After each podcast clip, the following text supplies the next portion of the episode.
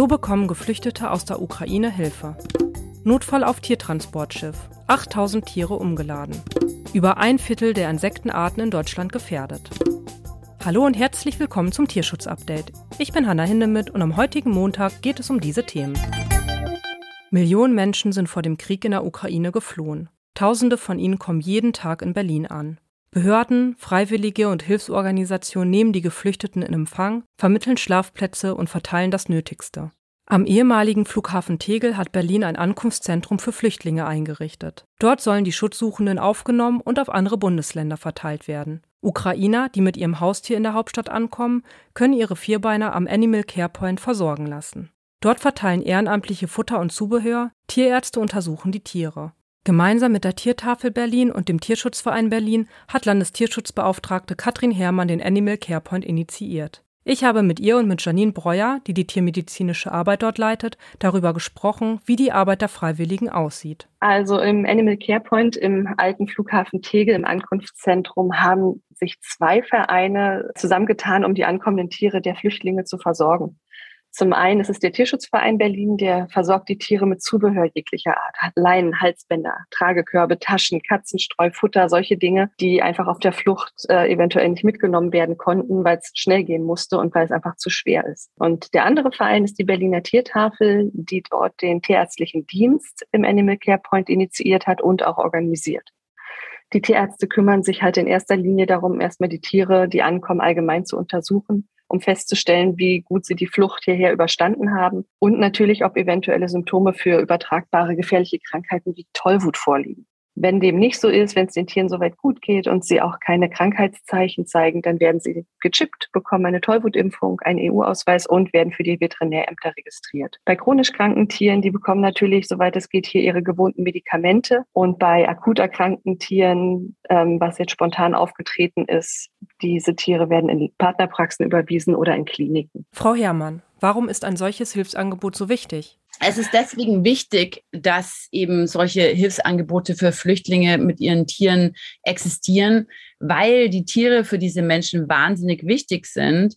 Und was wir ja auch nicht vergessen dürfen, in unserer jetzigen Gesellschaft sind die Tiere, also die sogenannten Heimtiere oder die domestizierten Tiere, Teil dieser Gesellschaft und haben einen ganz anderen Stellenwert als noch ähm, vor mehreren Jahrzehnten. Was man auch merkt, äh, wenn die Tiere zum Beispiel jetzt am Hauptbahnhof in Berlin ankommen mit ihren ähm, Halterinnen, dass es den Halterinnen eben ein sehr großes Anliegen ist, dass da gleich äh, eine Versorgung auch für die Tiere stattfindet und ähm, deswegen gibt es am Hauptbahnhof ja zum Beispiel auch eine Initiative aus Ehrenamtlichen, die heißt Irina.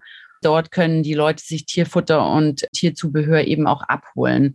Man sieht eben, wie wichtig es den Menschen ist, ähm, dass es ihren Tieren gut geht die sie mitgebracht haben. Wie wird der Animal Care Point angenommen? Unser Animal Care Point im Flughafen wird erstaunlich gut angenommen, obwohl das Ankunftszentrum selbst noch in den Probeläufen ist. Also die Auslastung ist noch sehr gering zum jetzigen Zeitpunkt. Es geht langsam los. Es werden langsam mehr Geflüchtete, die dort ankommen.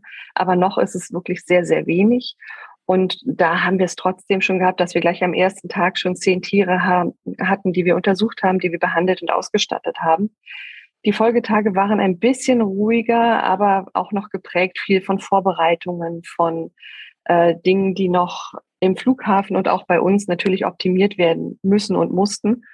Und trotzdem kommen jeden Tag neue Kunden mit Hunden und Katzen und auch Frettchen, ähm, die wir dann natürlich jetzt auch schon versorgen. Aber ab der nächsten Woche wird es deutlich mehr werden, aber wir sind jetzt vorbereitet. Wie viele Geflüchtete kommen denn am Tag ungefähr in Berlin an? Also das variiert ein bisschen, wie viele Leute im Endeffekt mit Tieren ankommen. Aber es gab eben schon Tage, wo man alleine am Hauptbahnhof ungefähr 100 Tiere gezählt hat, die ankamen.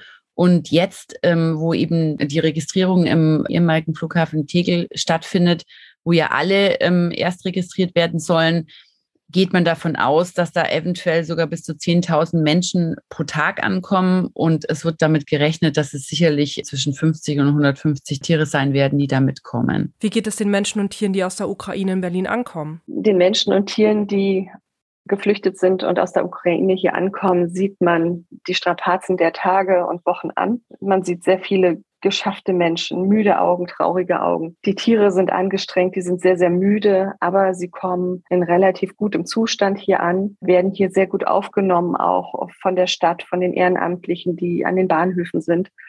Und ich würde sagen, es geht den Menschen in den meisten Fällen den Umständen entsprechend körperlich gut von den emotionalen Schäden und von den emotionalen äh, Schwierigkeiten. Das kann man gar nicht abschätzen als Mensch, der hier lebt. Das Tiertransportschiff Spiridon 2 musste wegen eines Moderschadens auf dem Weg von Spanien nach Jordanien vor Griechenland Halt machen, mit 8000 Jungbullen und Schafen an Bord.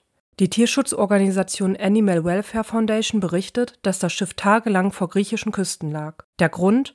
Sind sogenannte Exporttiere einmal auf dem Transportschiff, dürfen sie keinen europäischen Boden mehr betreten. Ein Tierarzt sei nicht auf dem Schiff gewesen. Erst nach einigen Tagen wurde das Schiff in den Hafen in Eleusis gebracht. Doch auch hier durften die Tiere den Frachter nicht verlassen. Sie wurden mit einer Rampe über das Wasser auf ein zweites Tiertransportschiff getrieben. Es sei unklar, ob die Tiere nach zehn Tagen auf dem Schiff transportfähig für die Weiterfahrt nach Jordanien waren, so die Tierschützer. Ebenso unklar ist, ob Tiere, die nicht mehr transportfähig waren, vor Ort notgetötet wurden. Mittlerweile seien die überlebenden Tiere aber in Jordanien angekommen. Die Animal Welfare Foundation und andere Organisationen kritisieren Tiertransporte mit dem Schiff in Nicht-EU-Ländern schon seit langem. Immer wieder komme es dabei zu Zwischenfällen, weil die Frachter veraltet seien. Für Notfälle auf See gebe es keine unkomplizierten Lösungen.